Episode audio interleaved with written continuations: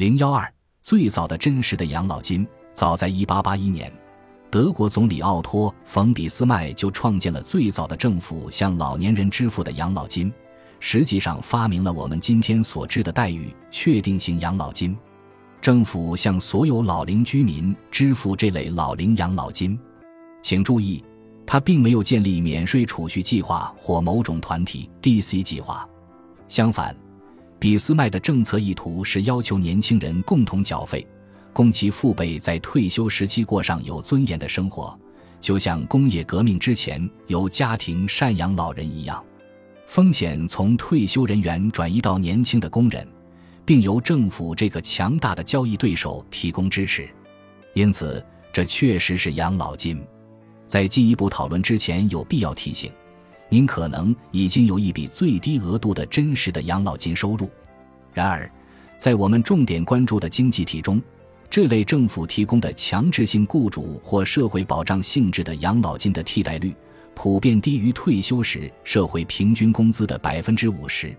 这意味着。如果您仅仅依靠它，当您到法定领取年龄时，它是无法提供足够的终生收入来源的。顺便说一句，法定领取年龄一直在稳定的后推。相反，中等收入者从这类计划获得的养老金的预期替代率，在英国是百分之三十二点六，澳大利亚是百分之五十二点三，美国是百分之三十八点三，加拿大是百分之三十九点二。新西兰是百分之四十点六，然而，这些收入来源有内嵌的保证及风险转移机制，这是真实的养老金的标志。尽管提供的待遇水平有限，但是提供终生收入保证，这是真正的保险、金融和经济概念上的养老金。在这类保证后面提供支持的是作为交易对手的政府。好吧，这些事情对您意味着什么？本章的主要信息如下：尽管普通退休人员和政客们还在对私人与公共养老金计划的是非曲直进行辩论，我们要确保本书读者真正了解养老金的真实含义，不再混淆 DB 与 DC 养老金计划，也不再假想 DC 计划的受益人与 DB 计划的同伴在同一条船上。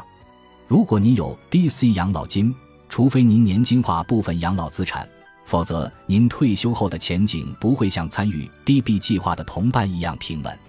最后，如果因为您有一份附带养老金计划的工作，您认为您的退休收入是安全的，那么您不仅要检查参与的养老金计划的类型及退休后的收入替代率是多少，还要审视在您离开办公楼二十五年、三十年甚至四十年之后，是否安心与您的雇主分担您的退休收入的相关风险。至此。本书剩余部分建立在三个核心理念的基础之上：养老金水平的降低是真实现象，而且还在加速降低，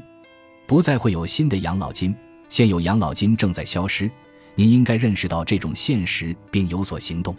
您有必要现在就为未来年度做准备，即对您的退休收入规划负责，而不是等待政治家重建二十世纪五十年代风格的养老金制度。真实的养老金提供必要的保证，满足退休人员的确定性需求。一项真实的养老金在某个高龄开始领取，确保提供可预测的收入，以满足退休人员的生活成本上升。这类养老金是稀缺的、昂贵的。不要低估真实的养老金的价值及其提供的保障作用，特别在您没有参加某项低 B 养老金计划的情况下。按照生命周期模型。真实的养老金成色十足。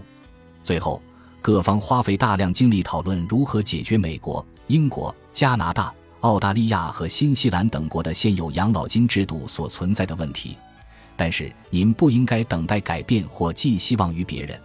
本书向您提供您需要的所有必备工具，来建立您自己的养老金计划，实现无忧退休生活。